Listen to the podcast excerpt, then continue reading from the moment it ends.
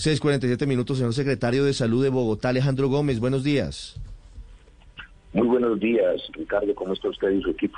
Secretario, mirando las cifras, hablando de, de lo que pasa hoy con la pandemia en Bogotá, estábamos mirando el último reporte, no sé si se habrá actualizado en los últimos 60 minutos, pero teníamos el reporte de la tarde de ayer, de las 4 y 20 de la tarde en donde sigue subiendo el número de camas en cuidados intensivos ocupadas. En Bogotá, 86.2% de camas UCI para COVID y 87.3% de camas UCI en total.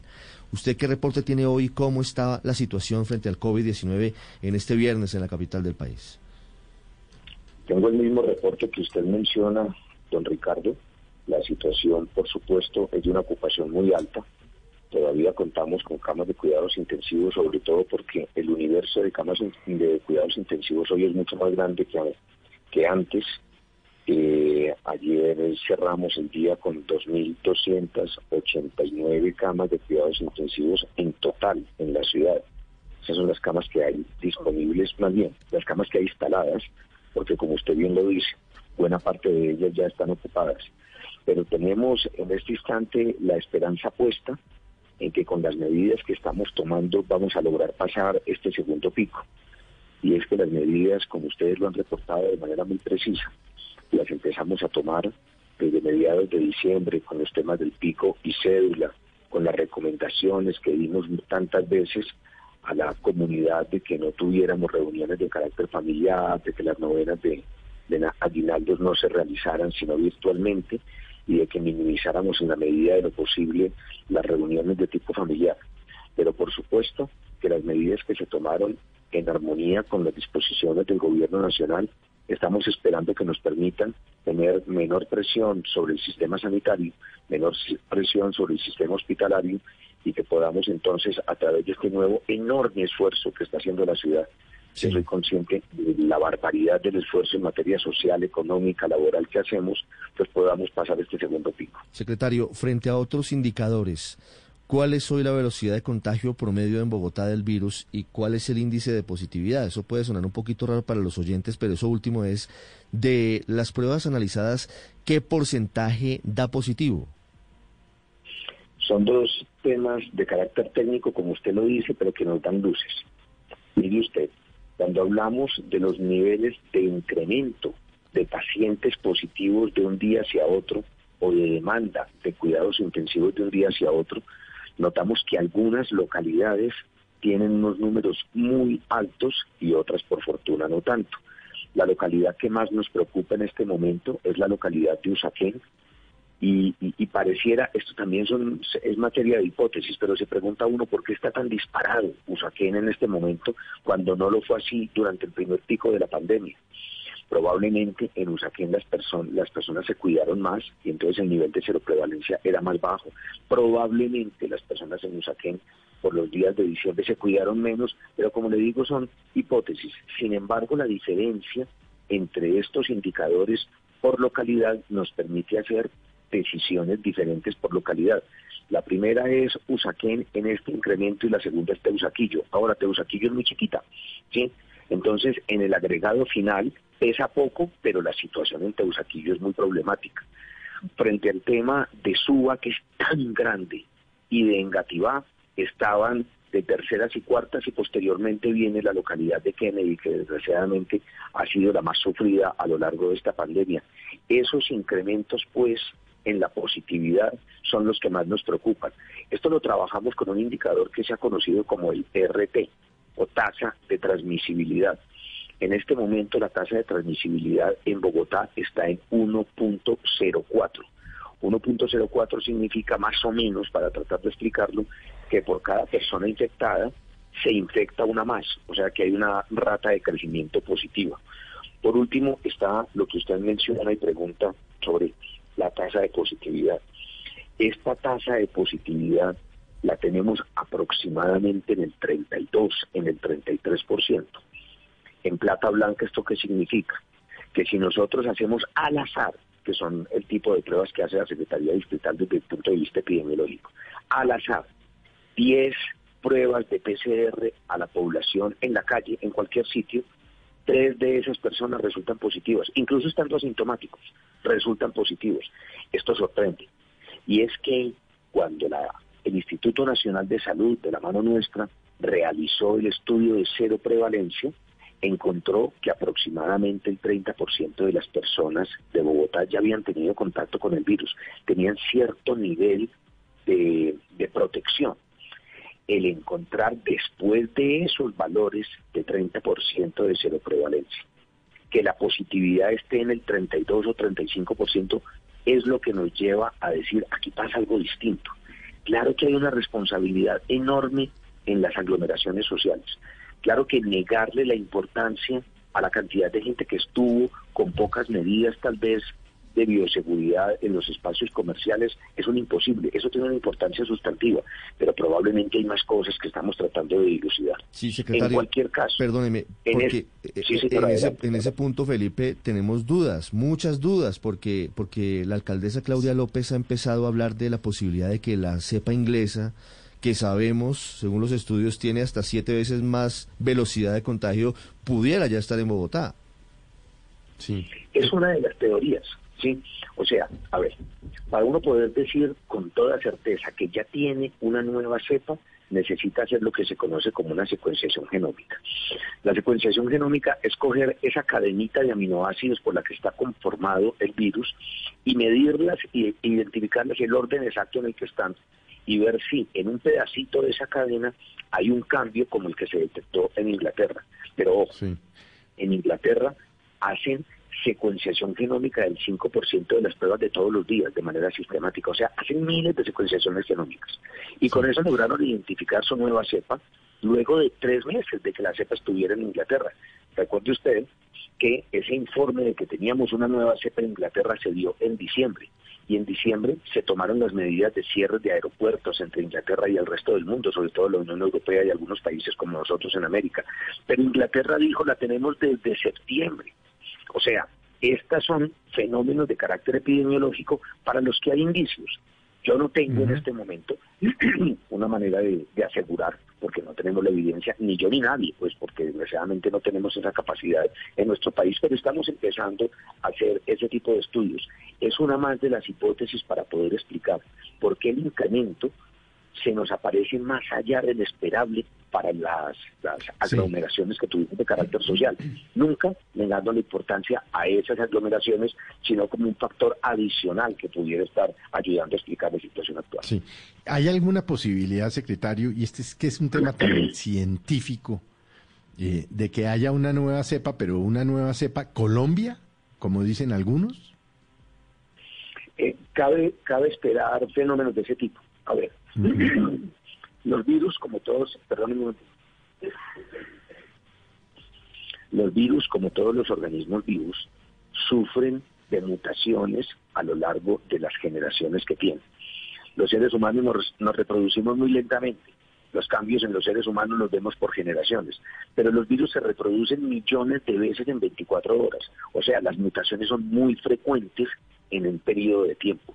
¿Qué tantas de esas mutaciones que se ocurren de carácter aleatorio todos los días permanezcan en la, en la secuencia del virus, no lo sabemos.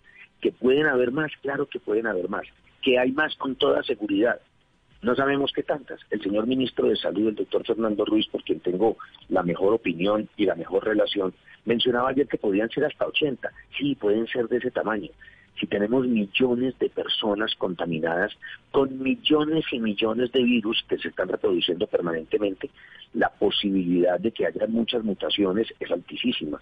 Por supuesto que podríamos también tener alguna mutación de esas características en nuestro país de manera exclusiva, pero bueno, eso lo podrá determinar las secuenciaciones genómicas que desde ya se están haciendo eh, coordinadas con el Instituto Nacional de Salud, pero por parte de los laboratorios universitarios que tienen esa capacidad en nuestro país.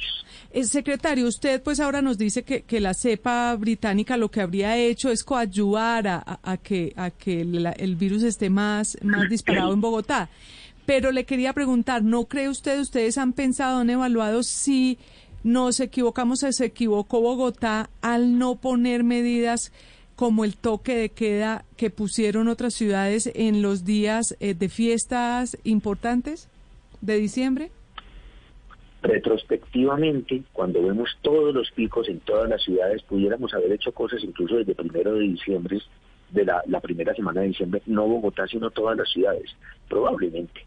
Sí, si uno mira las cosas hacia atrás, dice tal vez pudimos hacer otras cosas o en otro momento. En el mes de diciembre pensamos en la administración que el dolor laboral y económico que había sufrido Bogotá a lo largo del año se podía paliar un poco con esa temporada navideña.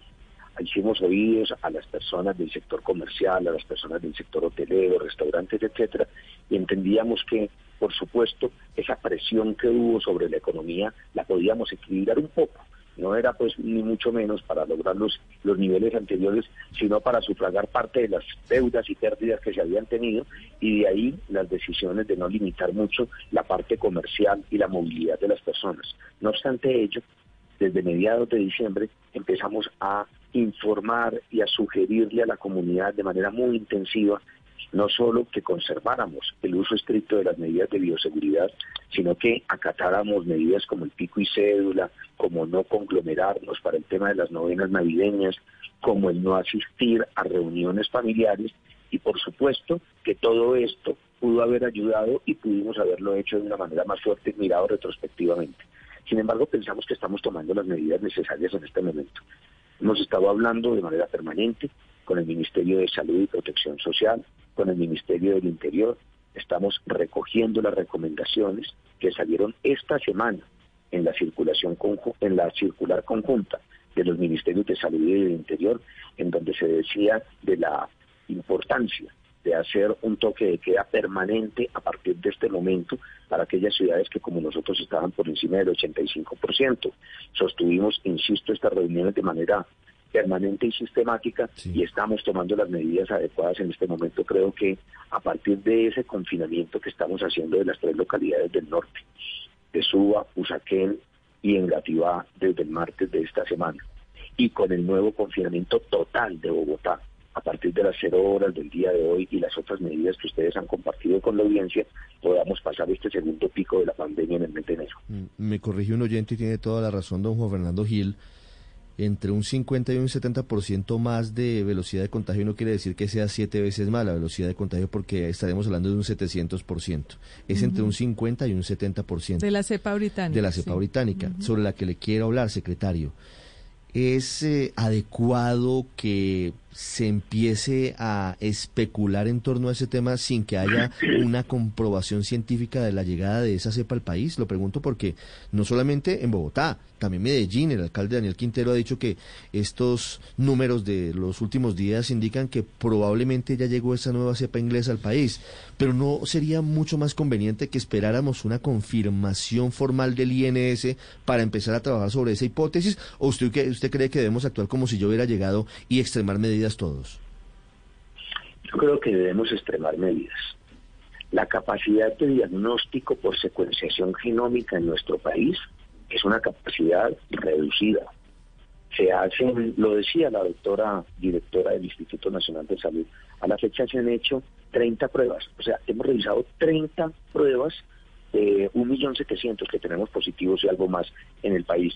De modo que, aun cuando la ortodoxia científica manda a que no lo digamos de manera tajante, sino hasta tanto se encuentre el virus, sí creo que desde el punto de vista social epidemiológico, el mensaje puede ser el adecuado. Actuemos como sí. ¿Y por qué? Porque como lo decía su oyente que nos corrige y al que le agradecemos, el hecho de que sea casi un punto cinco o un punto siete por ciento más contagioso, más bien un 70% más contagioso, este tipo de virus hace que la eficiencia de las medidas de cuidado social sean en este momento, en el segundo pico, mucho más importantes que en el primero. De modo que yo creo que el mensaje de cuidado a la ciudadanía es el adecuado. Y el decir que si nos habíamos cuidado el año, el año pasado, nos tenemos que cuidar el doble ahora, es un buen mensaje para, la para las diferentes comunidades. Debíamos actuar como si, esperemos claro y hagamos todo el trabajo, las partes científicas en las que nosotros jugamos un papel, por identificar esta cepa o no, pero en este caso, entre más cuidado tengamos como sociedad, mejor. Eh, sí, secretario, precisamente, eh, y le quiero preguntar ya a futuro, al futuro próximo, las unidades de cuidados intensivos en Bogotá en los últimos tres días han tenido aumentos de dos puntos porcentuales, de hecho, cada día, de hecho, ayer, entre, entre antier y ayer fue de 2,3. A ese paso, si estamos en 86.2% de, de las unidades de cuidados intensivos generales, querría decir, si siguiéramos a ese ritmo, que estamos a siete días de que se copen las unidades de cuidados intensivos. Eh, y todo esto pues será el efecto de, pues no, no cogerá la cuarentena, es lo que preocupa, porque la cuarentena apenas la empezamos hoy, entonces el impacto sobre las unidades de cuidados intensivos vendrían de los contagios ya, ya, ya dados. Dos semanas después. Le quería preguntar qué plan tienen o qué han pensado, pues además de, de las UCIs que, o los respiradores que mandaron, de los ventiladores que mandan de Barranquilla, si han pensado en una necesidad de hacer algo urgente de emergencia para ampliar un poco más las unidades, que no vaya a ser que, que eh, al cabo de siete días estemos ya colapsados. Por ejemplo, revivir Corferias, me dice un oyente.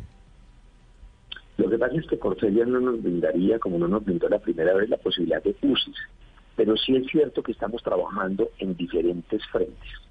O sea, por supuesto que esperamos que estas medidas de confinamiento nos resulten eh, en una disminución en la exigencia de cuidados intensivos, pero somos conscientes de lo que usted menciona, de que eso lo veremos a la vuelta de una o dos semanas. Pero también es un hecho que estamos en este momento todavía atendiendo en cuidados intensivos pacientes que se contagiaron en la temporada del 24, 25, 26, porque los tiempos epidemiológicos más o menos nos dan. A partir del 25, 27 de diciembre salió una gran cantidad de personas de Bogotá. Por eso pensamos que ese es otro de los elementos que nos permitiría que se disminuya la exigencia de cuidados intensivos. Pero además, con todos los cuerpos asistenciales, estamos trabajando de hacer un mejor uso de las UCI, de que roten más, estamos haciendo liberación de camas en los pabellones de hospitalización y medicina interna. En la medida en que tengamos más cupo en los pabellones de medicina interna, podrán rotar más rápido los pacientes. En la medida en que sigamos creciendo en unidades de cuidados intensivos, aun cuando habíamos llegado ya a un punto muy alto, que eran las 2.200 UCI con las que Bogotá contaba en el mes de diciembre, el día de ayer son 2.289, o sea, se han abierto 89 más en los últimos 10 días y seguiremos avanzando. Hacemos un esfuerzo con el señor viceministro y el señor ministro de Salud para poner más unidades de cuidados intensivos. Esperamos que las limitaciones que por fin logramos superar en el día de ayer y antier de personal asistencial que no teníamos suficiente en nuestra ciudad para que todas estuvieran funcionando al 100% como lo están hoy, pueda superarse también el día, eh, perdón, a partir del día martes. ¿Por qué? Porque también en el talento humano de salud hay un fenómeno estacional según el cual, pues como todas las personas, algunas de las personas del sector salud salen a descansar a final de año y, después de un año tan duro como fue el 2020. Entonces, estos diferentes elementos el rotar mejor las camas, el lograr que haya más camas de medicina interna, el trabajar suspendiendo la totalidad de procedimientos electivos de carácter quirúrgico, pero también el montar nuevas unidades de cuidados intensivos, pensamos que esta mezcla de cosas, y claro, las condiciones de tipo sociales que le estamos imponiendo a la ciudad nos permita pasar este segundo pico sin que lleguemos al 100% de nuestras usos. Mm, le tengo un amigo en línea, secretario, pero antes quiero hacerle otra pregunta. Muchos papás nos están escribiendo, nos están preguntando, ¿van a volver finalmente los colegios el 25 de enero o hay que esperar un poquito más? Parte de los esfuerzos son para eso. Bogotá tiene tres prioridades fundamentales a lo largo de este 2021. La primera tendrá que ver con hacer un proceso masivo, eficiente de vacunación para ver si podemos superar esta pesadilla que hemos vivido con la pandemia. El segundo tiene que ver con la reincorporación de niñas y niños al sector educativo y lograr que no pierdan otro año, como ya lo hicimos el año pasado. Y lo tercero tiene que ver con la generación de empleo. Ahora bien, frente a que si arrancamos o no el 25 de enero, vamos tomando las decisiones paso a paso. Es precisamente tratando de pasar el pico y de que empiecen a bajar los niveles de contagiados y los niveles de exigencia de UCI que queremos estar al final de enero. Si eso es así, se tomarán las decisiones del caso en ese momento.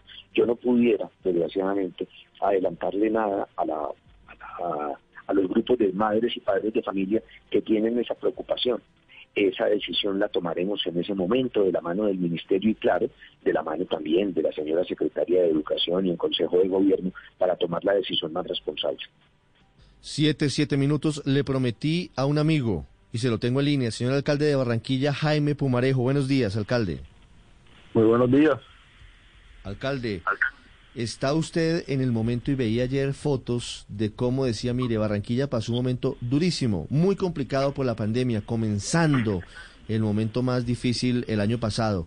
Ahora es el momento de retribuirle y de devolverle a, a los que nos ayudaron esa mano que hoy necesitan. Lo escucha el secretario de Salud de Bogotá, Alejandro Gómez. Ustedes están enviando ventiladores a la capital del país. No, yo, yo no creo que sea, eh, digamos, eh, un momento de, por decirlo de alguna manera, de, sacar pecho ni de, ni de eh, establecer alguna manera como de retribución ni, nada por el estilo. Simplemente es, es, es, es alocar los recursos que tenemos en Colombia de la manera más eficiente en este momento, hoy, estas semanas que vienen, Barranquilla no va a necesitar eh, esos ventiladores porque estamos en otro momento de la pandemia, eso está claro, pero eh, simplemente estamos haciendo, eh, como decía, un buen uso de los recursos que compartimos todos los colombianos.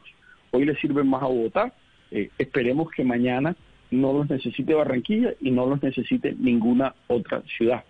Y yo quiero repetir y destacar que el manejo de esta pandemia, para mí, de manera personal, ha sido el adecuado por parte de todas las autoridades sanitarias y políticas de Colombia. Eh, creo que eh, en, Colombia hemos manejado muy bien la pandemia, creo que todos los alcaldes y todos los entes territoriales han hecho lo mejor que pueden, inclusive por encima de muchas ciudades desarrolladas del mundo.